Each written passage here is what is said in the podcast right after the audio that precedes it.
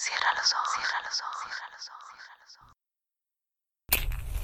Si escuchas que alguien se acerca, no temas. Todo estará bien.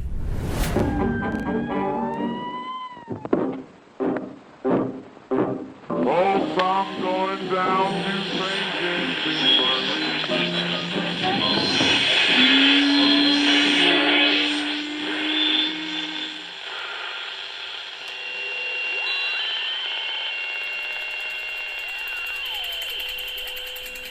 Estás escuchando, Crónica, Crónica, Crónica Lunares, el lugar, el lugar donde, donde entra por tus oídos, entra por tus oídos.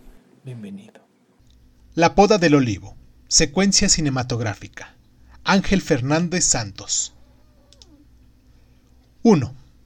Cuando abrió los ojos en el cuartillo de techo ondulado por hileras inclinadas de tejas, el muchacho tuvo adheridos a la memoria, como hojas secas, el instante antes de desprenderse, brisnas de un sueño. Soñó con el barro, con un balnón negro en forma de puño y con una planicie abrasada por el sol. Pero no era tierra seca, sino un barrizal en el que sus botas chapoteaban y se hundían en el legamo hasta los parches de las tobilleras. Le despertó el dolor de la cicatriz de la rodilla derecha, y estaba todavía inmóvil, sin abrir del todo los ojos, cuando las hilachas de lo que soñó le parecieron vestigios de un suceso imaginario que empujaba hacia afuera y quería ocurrir. Se irguió sobre la cama. Tenía la boca impregnada de pasta amarga de saliva. Deshidratación, murmuró. El agujero que su cuerpo hizo en la colchoneta de virutas desprendía un hedor a grasas rancias procedentes de viejos sudores acumulados en la tela del costal, que ahora se elevaban en la evaporación del suyo. Le escocía la lengua, y sus labios arqueaban hacia abajo las comisuras y trazaban una arcada de acidez. Le retorcía el estómago que sus sueños fueran siempre incompletos las mañanas de los días que jugaba un partido. El aire era entonces más espeso, respiraba como si los pulmones se negaran a dilatarse y las horas pasaban tan lentas como tardos eran sus movimientos e intensa la quietud que anidaba en ellos y le encarcelaba en la celda de cristal que alejaban las cosas esparcidas a su alrededor. Era estrecho y sofocante aquel horno que ahora veía por primera vez a la luz del día. La celda de cristal que lo envolvía le pareció encerrada en otra de adobes encalados, sin salir del camastro, se miró en un trozo de espejo pegado en la cal, sobre la palangana desconchada que había encima de un taburete junto al catre. Se inclinó y bebió como los caballos. Secó la barriaga con el antebrazo y rascó, mirando de reojo el espejillo, el sudor cejo que endurecía las púas de su barba no se afeitaba las vísperas de un partido, y su mirada se envolvía ausente y amenazadora a medida que era cercada por la lija azulada de las mejillas y la greña negra que se derrumbaba en su frente hasta las cejas. A los veinte años le ocurrían cosas de viejo. Los malos despertares se acercaban cada vez más entre sí. Tenía que despegar de los párpados las costras de lagañas que dejaban las resacas de sueños perturbadores y las punzadas y las durezas de las plantas de los pies se hacían más hondas a medida que avanzaban el día y no se aplacaban hasta que bajo las botas oía el suave desgarro de la hierba o la áspera rascadura de los tacos en la tierra apasionada. Comenzaba el partido y volvía a ser el muchacho que todavía era. Su padre le dijo al llevarle ahí, Mañana no te juegas un partido, te juegas la vida. Así que ya que estás aquí, echa un polvo, porque puede ser el último. Pero invitarle a malgastar fuerzas era recordarle que jugar era el único ámbito que en el que cabían certezas y que fuera del fútbol las cosas eran irreales, sobre todo las mujeres, porque podían ser pensadas y así calmaban con menos desgaste la hinchazón de testículos, maldición que podría ocurrirle si jugaba sin haber descargado las ingles de semen retenido. Ahora miró por el vernáculo del cuarto la llanura de barbechos calcinados por junio. Junto a la casa humeaba la línea negra de la carretera, y era mediodía porque una cigarra atraía desde la acacia el calor del alquitrán. Luego lloverá, deseó en voz alta, al ver el nublarrón que emergía en el otro lado de la raya de Portugal. Y dijo sin voz, El barro ayuda a no perder. Le urgió otra vez la sed y de un trago vació el resto de la palangana. Seguía oyendo por dentro la voz ronca de su padre y recordó que aquel cuarto donde le ordenó esconderse era la troje del prostíbulo de la vieja pista del ganado de Olivenza y que la única puta que había abajo, sentada en la puerta de la casilla de camineros, convertida en tugurio, era la portuguesa rubia que se tumbó desnuda encima de él cuando empezaba a dormirse. Le echó a empeñones y luego, mientras oía maldecir a la mujer, se masturbó para dormirse antes y prevenir una erección si al día siguiente el partido derivaba en bronca. Quiso sonreír, pero no supo hacerlo. La última amarra del sueño se había roto. Su cabeza se vaciaba y las corvas le pedían estirarse. Había dormido vestido, dentro de unos gastados pantalones vaqueros y una camisa blanca ahora empapada. Saltó de la cama, sacó una navaja flaca del bolsillo y agarró su macuto de cuero negro. Fuera, la cigarra se exaltaba. Anoche había olivos ahí detrás, dijo sin voz. Al salir del cuarto, su mirada topó con una fotografía de tamaño postal clavada por dentro en la puerta. En ella la mujer portuguesa era una muchacha campesina de pelo ondulado. Era muy joven y sentada en el regazo y abrazada por la espalda a un niño, rubio como ella, de no más de cuatro años y rasgos idénticos a los suyos. El niño, con ojos confitados, le sonreía y el muchacho logró esta vez devolver la sonrisa. 2. El hombre del chandal negro descubrió a tientas el rectángulo rojo por tiras entrecruzadas de madera. Era ancho, de baja estatura, con músculos sarmentosos y rasgos malhumorados, tallados bajo el techo blanco cortado a cepillo. Tenía fijeza de culebra en los ojos, que parecía no tener párpados. Se acercó a la celosía y ensombreció la voz. ¡Ey tú! ¡Trece! ¿Estás ahí? Una bombilla se encendió dentro del confesionario y derramó sombras bajo las prominencias del rostro del hombre gordo y calvo que había dentro. Chocaba el aspecto descuidado del llegado con el atildamiento del que le esperaba. La tira roja y blanca de los curas confesores le caía sobre las solapas desde el alzacuello. Sí, aquí estoy, Zapata. Arrodíllate y di Ave María Purísima. ¿Para qué yo tengo que decir esa mariconada? Tú dilo y calla. El llegado se arrodilló y miró hacia atrás para cerciorarse que nadie le veía en esa postura.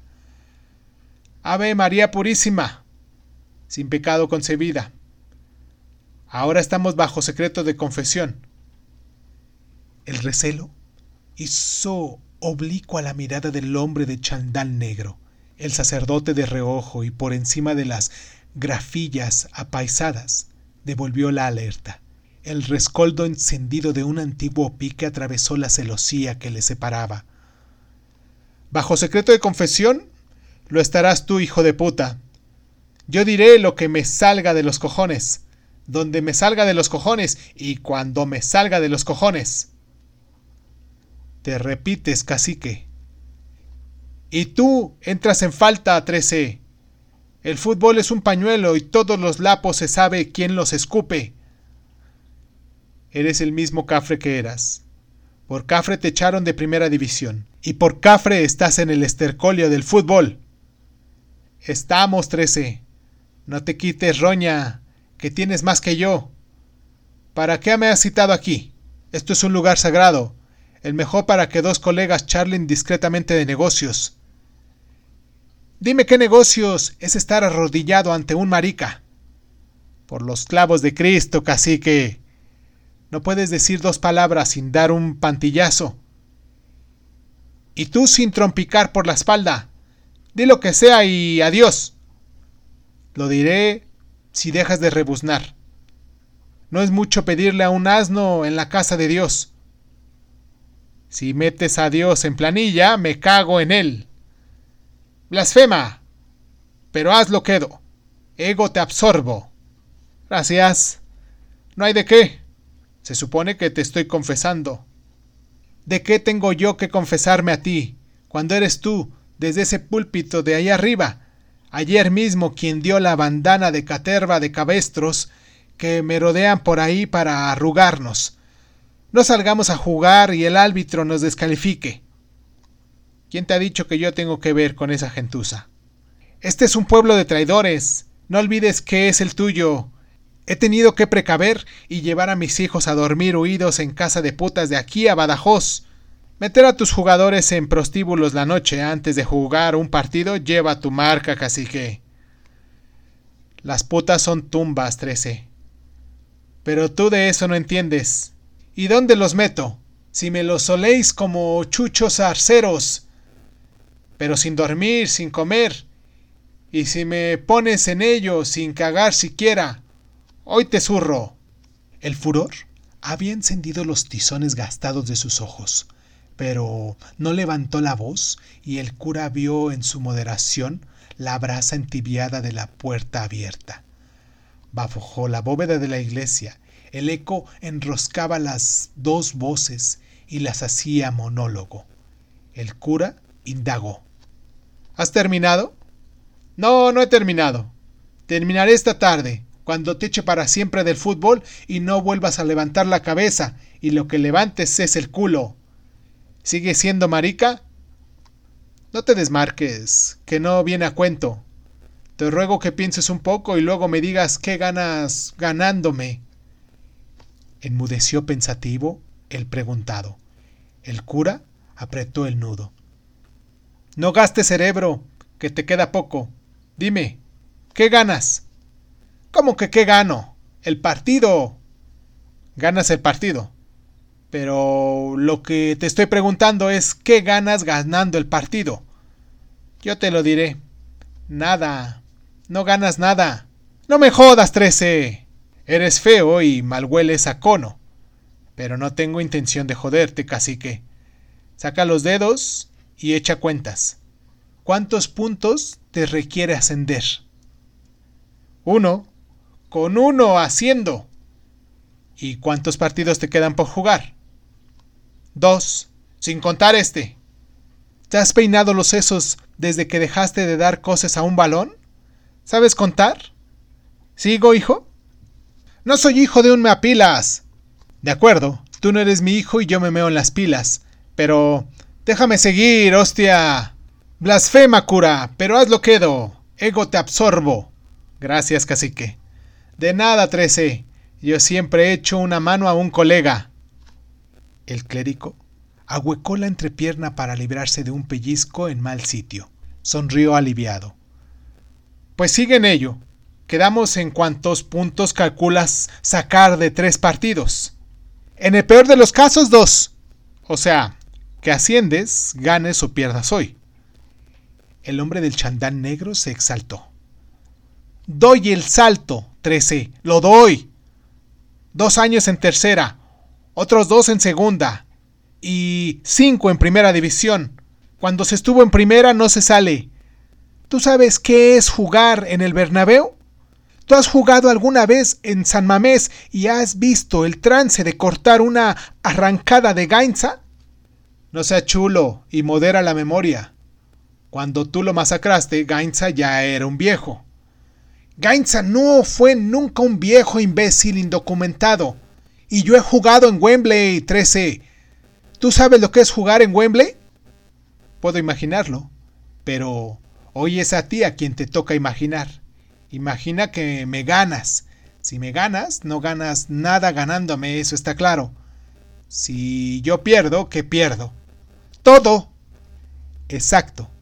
Si pierdo, me voy a tomar por el culo que según tú es lo mío. Según yo no. Según tu masajista, que te da por él. Gol, chico, gol. Hoy las metes todas. Soy maricón y que el Señor me lo conserve. Pero sigue pensando en lo que haces cuando te pones. Quedamos en que si ganas, no ganas. Pero ¿qué pierdes si yo pierdo? ¿Qué voy a perder yo porque pierdas tú?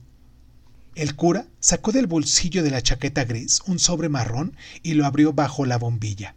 El aroma azul de un fajo de billetones manoseados hizo recular el hedor que desprendían los maderos ocres del confesionario. Un kilo en mano y otro que guardo bajo llave en el sagrario. Esta tarde después del partido, si lo pierdes. El hombre del chandal negro se hizo estatua. El cura apretó el nudo corredizo. Reconocerás que perder en un día dos millones de tocateja y en dinero negro es mucho perder, y si te vuelves sin ellos a Talavera, es que aquí hay unas piernas y no precisamente yo. ¿Gol? Gol. ¿Insinúas que vende al partido? Me admira tu sagacidad, cacique. ¿Qué insinuación ni qué carajo? Te lo estoy comprando a huevo. ¿Vendes? ¿Vender yo? ¿Cuándo he vendido yo? alguna vez hay que empezar. Y ahora que subes a Nacional, te conviene entrenarte. El cuerpo roqueño del cacique Zapata se tensó, como cuando jugaba, como un muelle antes de brincar. Luego soltó el puño izquierdo en busca del centro del vernáculo. La celosía carcomida se quebró como papel de estraza. Hacía calor pero el puño estaba encerrado en un guante de gamuza negra y parecía un balón abollado que atravesase la red podrida de una vieja portería. La mano enguantada se abrió y agarró por el alzacuellos al cura. Las gafillas del clérigo cayeron entre sus nalgas y se hundieron en la penumbra del suelo del armatoste. Coge el sobre y aprende a ganar, Dime qué haces con Pelusa en la faltriquera cuando asciendas. En la mirada del cura brotó una súplica húmeda. Estoy bajo secreto de confesión, cacique. No puedo denunciarte. Pero por la Virgen déjame ganar hoy. Nadie se dará cuenta. Tengo un chico nuevo y necesito seguir en competición. Si me ganas hoy el equipo se deshará y me quitarán el niño. ¿Ese chaval portugués del que tanto se habla? Sí, ese. He oído decir que es un fenómeno. Es un arcángel. Pero tú no sabes de eso. Algo entiendo, no creas. Conozco a la madre de ese chico, si es que nos referimos al mismo. Una puta portuguesa, amiga mía. El rostro hogaza del sacerdote se ensanchó, apretó los dientes y le indignó la voz. Esa cerda ya no es su madre. Me lo vendió cuando era un niño y él ni siquiera sabe que existe. Veo que te has enamorado otra vez, Trece. Sí, cacique. ¿No es Carmientas? No, cacique. ¿Y no te da vergüenza? No, ya no. Los ojos del cura se inundaron. La mirada del cacique Zapata contestó con una angulación burlona. Su mano enguantada aflojó el cuello del clérigo y la otra agarró el sobre marrón y lo introdujo bajo la cremallera del chandal. Soltó el alzacuello y acarició la mejilla del sacerdote con los nudillos de gamuza. No me llores, colega. ¿Sabes que yo también traigo un nuevo? Lo tenía en la nevera, pero el calor lo descongeló. ¿Es guapo? Cuidado, cura. Ese chico tiene culo prohibido. Es hijo mío. No quería ofenderte. No sabía que tenías un hijo. ¿De qué juega? De lo que yo diga. ¿Es bueno?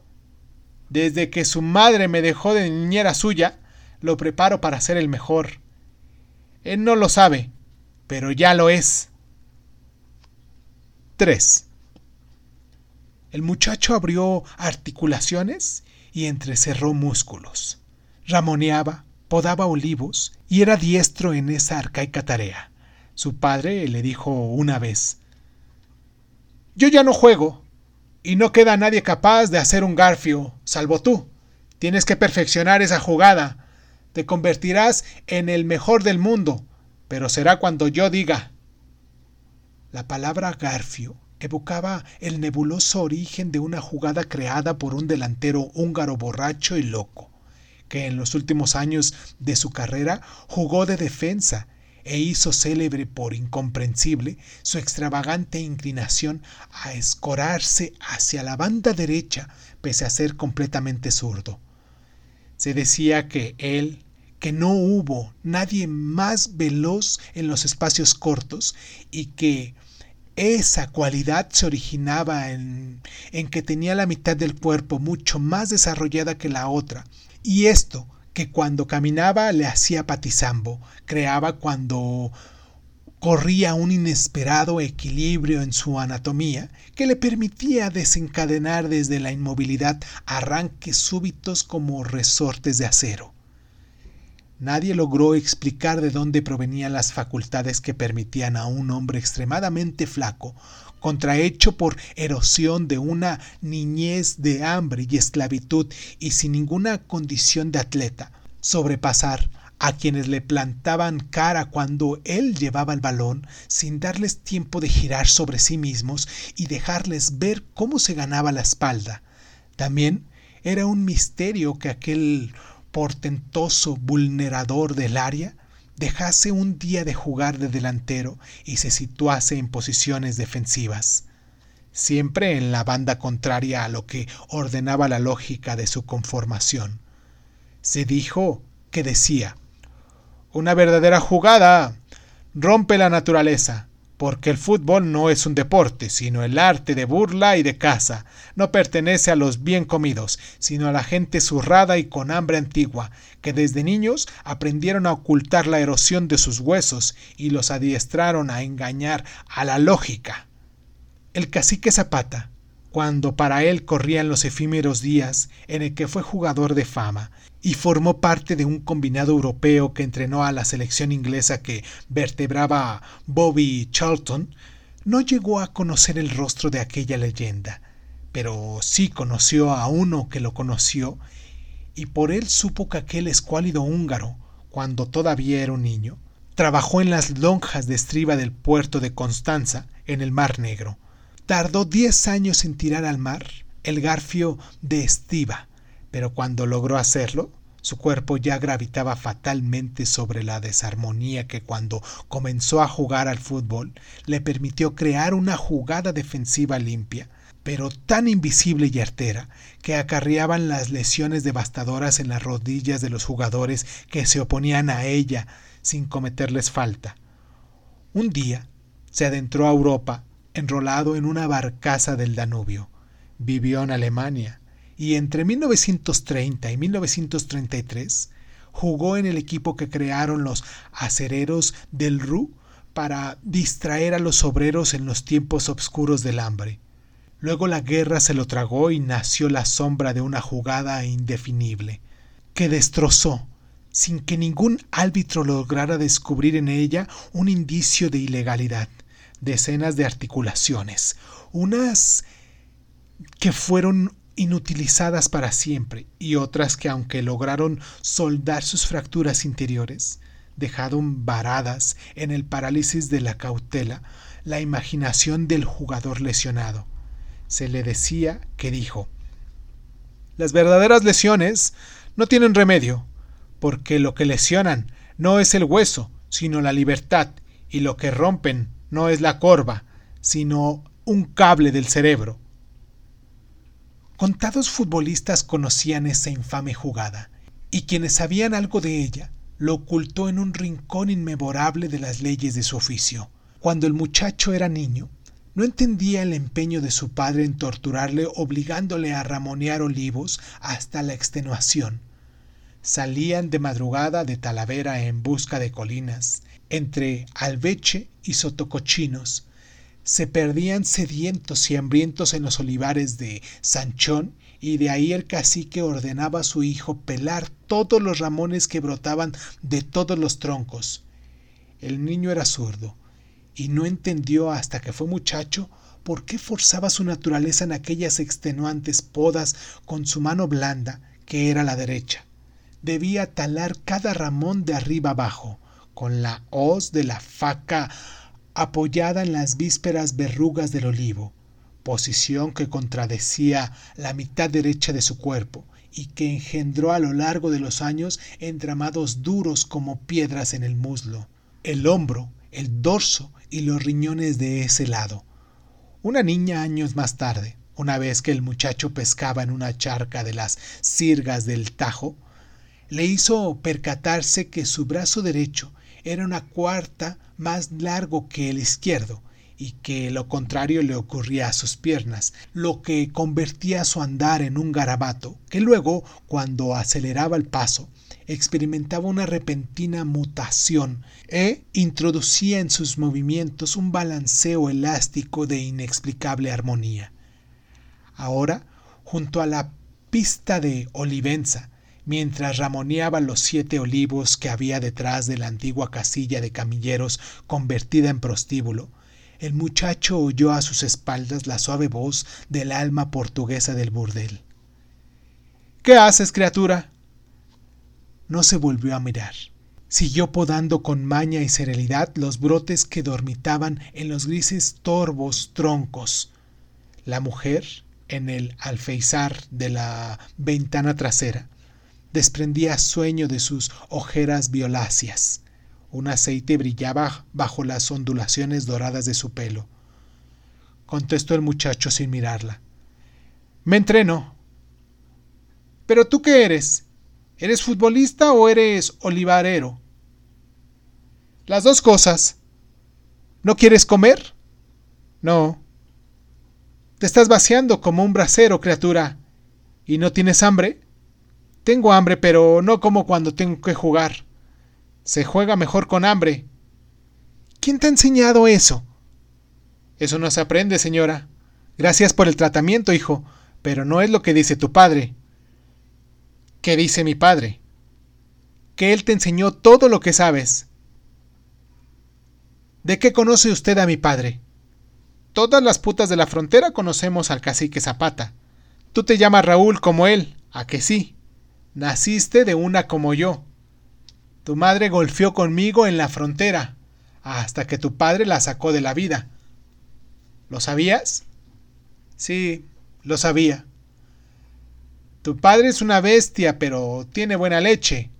Lo contrató la cama y le juré que no te encontraría nadie. ¿Quién te busca? Usted lo ha dicho. Nadie. El muchacho miró a la mujer a la luz del día. Descubrió en ella a una campesina con el niño rubio en brazos que vio en la fotografía cuando salía de donde durmió.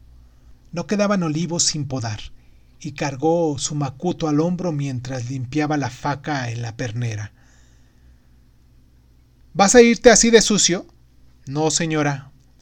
Cuando uno huele mal, te marcan menos de cerca. ¿Le debo algo? No, yo soy quien te debo a ti. Dile a tu padre que no cobro los trabajos que no hago. La mujer le echó al aire una pequeña bola y el muchacho la recogió como si atrapara una mosca. ¿Qué trabajo no ha hecho? Zapata me pagó anoche dos camas, una para que durmieras y otra para que yo te hiciera hombre. El muchacho abrió la mano que agarró la bola. Era, estrujado en una bolita malva, un billete de cinco mil pesetas. Volvió a hacer puño. La mujer alzó la voz mientras él se alejaba. Y pregúntale de mi parte que si lo que su hijo tiene entre las piernas es una morcilla española. ¿O es que tampoco jodes cuando tienes que jugar, olivalero de mierda? El muchacho siguió haciendo senda. Nuevamente quiso sonreír, pero esta vez tampoco supo hacerlo y dejó flotando entre la mujer y él un vacío que no llenó el gruñido con el que se despidió a espaldas a ella. En la estrecha carretera se fundía el betún. Lejos, en la raya de Portugal, la cúpula de la tormenta ganaba negrura. Aunque el macuto colgaba del hombro y la punta de un taco golpeaba la espalda, corrió sobre el alquitrán encendido hacia la carretera de Lisboa. Ahí su padre lo recogería. Miró de soslayo hacia atrás. La portuguesa ya no estaba. 4. Recogió al muchacho un furgón cerrado con una caja de chapa negra y rejilla metálica para proteger el parabrisas. Es una vieja camioneta de redadas, más segura que un micro de cristales en caso de cantera, explicó el cacique que conducía. Dentro se apretaban, calzados y uniformados, los jugadores. Los sin sangre de Calvila, Trento y Sixto se arrugaron, siguió Zapata. Vamos sin libero y quedamos sin cabales. Si otro se agüeva, nos echamos por falta de plantilla así que toca aguantar. ¿Vistes el resol de la culebrilla? La nube se está orillando, y si se vacía aquí nos libra de entierro. Esto es vega, y cuando caen diluvian sapos. Quien tenga taba, que se moje, y el resto que cruce los dedos para que el árbitro suspenda. Pero si no hay caso, a pechar. ¡A por ellos, hijos! Todos gritaron.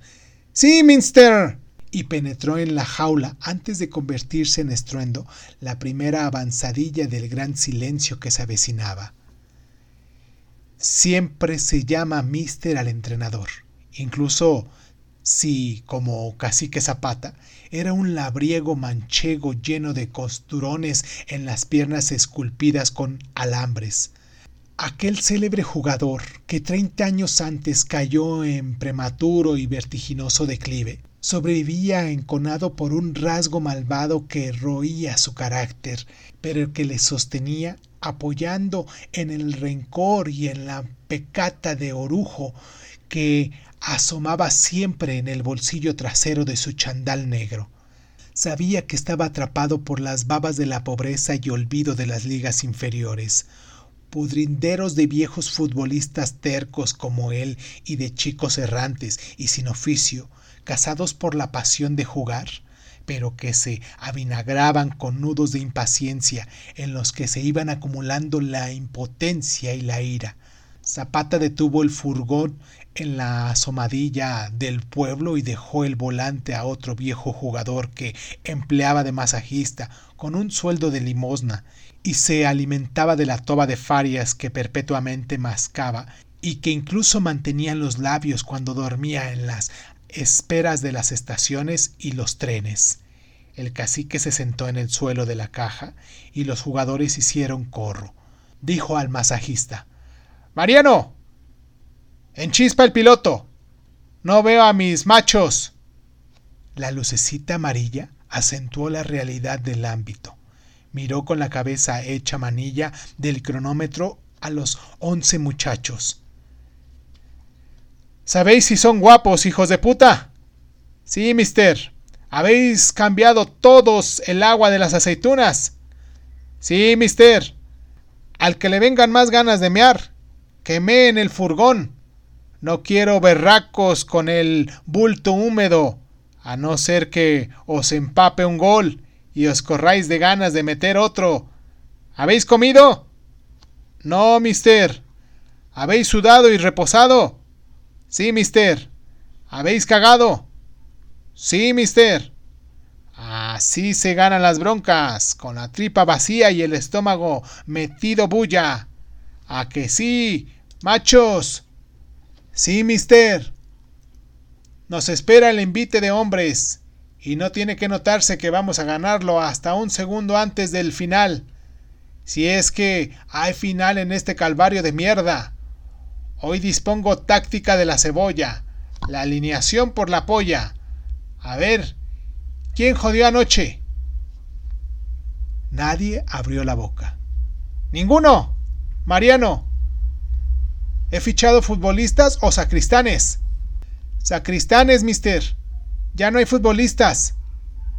De modo que once tíos armados como percherones duermen con putas y ninguno moja. ¿Se merecen ser delanteros, Mariano? No, mister. Entraban en las primeras calles cuando once hileras de dientes comenzaban a brillar detrás de once divertidas sonrisas. Un brusque golpe conmovió el interior de la caja negra. La enormidad de la abolladura, vista desde adentro, dio ideal de piedrón que se estrelló por fuera sobre la chapa. ¿Habréis oído? Es solo el primer tiento, así que emplearemos táctica de cabrones. Un portero y mil cojones. Jugaremos sin delanteros y con los tacos por delante. Todos defensas y que no quede espinilla sana. Y atentos aquí con el rabillo del ojo. ¿Por qué, mister? Porque no podéis oírme cuando os mande contragolpe. Antes de que un nuevo impacto hiciera una nueva prominencia en la caja del vehículo, Zapata sacó del bolsillo un puñado de bolitas de cera de verdón, ablandada por la chicharrera y las repartió de dos en dos sin interrumpir la perorata. Esto es táctica del pez gordo. Contra la bulla el oído sordo. Meteos estos tapones en las orejas hasta que con las yemas de los dedos os rasquéis las anginas y no os los quitéis hasta que acabe el partido y estemos de vuelta aquí para salir de naja. Averiguar lo que dice el árbitro por sus gestos, pero no oiréis el pito. Ánimo, hijos. Tenemos que ganar aunque nos crucifiquen. Os pongo al corriente de que han intentado comprarme a mí, al cacique Zapata, que sequé en Wimbley a Bobby Charlton. No les basta el empate. Necesitan ganar y no lo harán, porque les, les cerraremos la bragueta con sangre. No me importa que no marquéis, pero si esos maricas meten gol, os capo. Se acordarán de mí esos mercaderes, peste del fútbol, ¿entendido? Sí, mister. Veintidós manos fundieron una medusa de dedos juramentados. Vamos, hijos, echad candado al acojone. Cuando el muchacho introdujo las bolas de panal casi diluidas en los oídos, el mundo cayó. El silencio anunciado en el sueño comenzó a ocurrir. Solo oía los latidos de su corazón y le enorgulleció la cadencia pausada, que no se alteró cuando decenas de abolladuras brotaron hacia adentro en la chapa y el furgón se abría paso en las calles y los chichones de los impactos, iluminados por las culebrillas, arrugaban la hojalata como un pellejo picado por verrugas rojas de mala casalla. El tiempo se aceleró y el muchacho se adentró en una estancia inexplorada de la emoción de jugar, cuando la puerta trasera del vehículo se abrió cegadora detrás de una portería y los tacos de sus botas arañaron la amarga apisionada del campo. En las gradillas que los cercaban había una hilera horizontal de hostiles aspavientos modos y el juego comenzó cuando el goterón dibujó el carácter de una viruela en la capa blanquecina y en el rectángulo vallado se abrió un abanico de frenéticas correrías de once muchachos azules que hostigaban como tábanos las once motas blancas del equipo contrario mientras arriba un ascua redonda se ensombrecía y malhumoraba. El tiempo huía como un viejo entre las piernas. El muchacho tardó en tocar el balón y cuando éste llegó a su zona de zaguero derecho, lo pisó y tuvo que levantar los tacos del cuero, como si el contacto le acalambrara. Lo alejó con un patadón sin destino. Era sueño jugar envuelto en sordera. No supo durante muchos minutos idear jugadas para sus compañeros. Quería jugar él solo y durar, únicamente durar, sin desentrañar los indescifrables apiñanamientos silenciosos. Los primeros minutos no fueron fútbol, sino el torbellino ritualizado de amargos de engañes, empeñones y bravas que preludian una riña desolana entre dos manadas de patanes, hasta que sin llamarlo, el hocico del fútbol asomó y comenzó a configurarse en la maraña de gestos mudos que poco a poco comenzaban a articular un lenguaje y descifrarlo era para el muchacho vivir por fin vivir, percibir que la dilatación hasta lo ilimitado de sus pulmones era otra vez posible. La ligereza no tenía fronteras y se encendía en su imaginación la libertad que segregaba hacer nacer un orden en aquel barullo. Sintió un zarpazo de uña en la mejilla, se llevó la mano en la zona escocida y ésta le devolvió la punta de los dedos ensangrentados. Un pedrisco de hierro le había abierto un surco en la piel y él comenzaba otra pedrea, organizada por un único espectador sin rostro, que se escondía detrás de las bóvedas negras de la tormenta y en soledad jugaba a otro juego cruel. Un nuevo goterón abrió otro crátercito en la arena y antes de secarse, como si el cielo se desmoronase como una techumbre sobre quienes la formaban, la hilera de muecas de la gradilla se desgranó bajo el repentino desplome del agua. Su alrededor quedó inundado en un instante. El muchacho vio saltar granizos como nueces sobre el reluciente tricornio de una guardia civil impávido, que permanecía sentado en un taburete, detrás de la portería que él defendía. El nublarrón comenzó a vaciarse e hizo bajar con él una lengua de noche y de niebla que embarró en pocos minutos las vibrantes y enconadas oleadas de cuerpos. El muchacho sintió que un puntiagudo codo penetraba a traición en un rincón hueco de su costado y cayó como un pelele, sin huesos y emborrachado por el dolor. Cuando logró recuperar el resuello y pudo de nuevo orientarse, su ira multiplicó el fangal donde sus botas se sumergían en ondas de engrudo y era imposible distinguir qué jugador era de un equipo o de otro. Fue entonces cuando emergió de la mugre un jugador de espiga, endeble y quebradizo, que hasta entonces había pasado inadvertido. Llevaba el número 10 a la espalda y era un imberbe junco que inexplicablemente mantenía inmaculada la blancura de su uniforme y esto le hacía insoportablemente visible como una intromisión en los ritos de la violencia y en los códigos de la gravedad de las cosas de una sustancia que carecía de materia. Corría el niño blanco con asombrosa libertad y la sábana de barrio abría senderos cercos a la alada ligereza de su carrera, que era escoltada por una campaña de viento que le guardaba de los empujones y de las salpicudarías y le hacían volar por encima de los charcos como un pájaro sin alas que apoyaba sus ondulaciones no en el turbulento suelo movedizo, sino sobre una capa de aire sólido, quieto e inexplorado que cubrían los pasillos que abrían sus carretas y libraba a las puntas de sus botas de osar en el barro.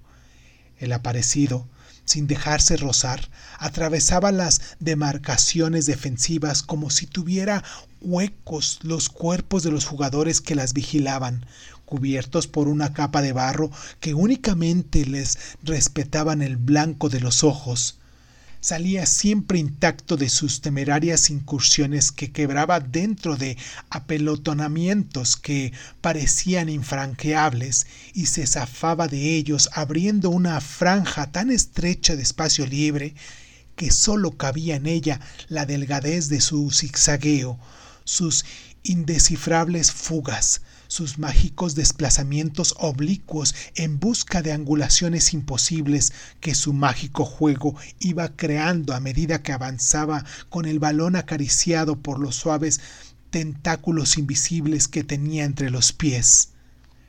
Nunca antes el muchacho había visto jugar de forma tan asombrosamente fácil y hermosa. Era un fútbol que él soñaba crear. Buscó asustado la mirada de su padre, el cacique, de pie junto a la banda. No le miraba a él, seguía con ojos incrédulos las formas imprevisibles con que el niño intacto y alargado trasgredía los mandados de la naturaleza y convertía en belleza aquel ajedrez turbio y agreste. Paralizado por la visión, tardó el cacique en reaccionar, a dar el brusco giro del cuello que su hijo esperaba de él. El viejo le miró con ojos sin párpados y dejó caer la mano enguantada junto a la cadera. Y ahí, curvo, en signo crispado y cómplice, los dedos negros en garra de navaja de faca. No, mister, eso no, gritó el muchacho. Es un niño. Pero no se oyó a sí mismo, ni su voz existía en el sueño. Entonces se encontró por segunda y penúltima vez en su vida ante el arcángel blanco. Algo familiar dedujo de su presencia cuando comenzó a estudiarla para detenerle para siempre su carrera. El niño flanqueó su marcaje y unos minutos después, como un lobo erizado en un acecho, el muchacho comenzó a perseguir en paralelo cinco metros a su derecha uno de sus aplazamientos. Le vio lograr, sin alterar su carrera, un milagroso doble desvío instantáneo del balón entre pie y pie y luego detenerse y crear una senda por donde adentraba en el área el castigo. El muchacho tensó el resorte que aguardaba en sus muelles traseros derechos y saltó, derramada la espalda en el fango, para atrapar el balón con el empeine de la pierna larga, mientras un encogimiento imperceptible de la izquierda rozaba por dentro la pantorrilla del niño y le obligó a apoyar con la energía el pie al mismo tiempo que su cuerpo giraba y la rodilla se convertía en eje y conjunción de dos impulsos contrarios que chocaron entre sí e hicieron estallar el entramado de huesos, cintas de ternilla y depósitos de lubricantes que escondía la prominencia de la rótula. No oyó el alarido del jugador abatido. La traición se produjo en el área pequeña, cerca de la portería, y el deslizante suelo impidió al muchacho calcular el itinerario que siguió al derrumbe. Supo que la pierna del niño quedó tronchada por su propio impulso, y otro silencio de otra estancia taladró sus oídos taponados. Despertó de la concentración de la arrancada, tumbado boca arriba medio metro más allá de la línea de fondo, junto a la red de la portería. Se arrodilló de un salto y miró a su derecha donde dedujo que debía estar lesionado, pero no estaba ahí. Metro y medio a su izquierda vio al caído. Su cabeza reposaba en quietud demasiado absoluta, junto a la base del poste izquierdo. Sus ojos abiertos le miraban amistosos y confiados reconoció al niño de la fotografía de la puerta del cuartito donde durmió. Un instante antes de descubrir que su cabeza rubia yacía junto al filo esquivado del madero y que la excreencia blanquecina que se deslizaba por su frente no era una pella de marga resbaladiza, sino un borbotón de masa encefálica que brotaba de la brecha en la sien y el charco ocre que rodeaba el poste enrojecía. Las rodillas del muchacho se tensaron y cayó sentado sobre los talones.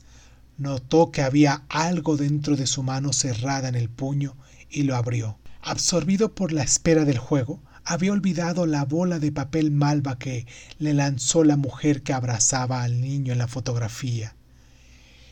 El estrujado billete de cinco mil pesetas, destinado a hacerle hombre, seguía ahí, en el hueco de la mano que lo agarró y que ahora, encorvada y crispada, remendaba una flaca de podar ramas tiernas de olivo.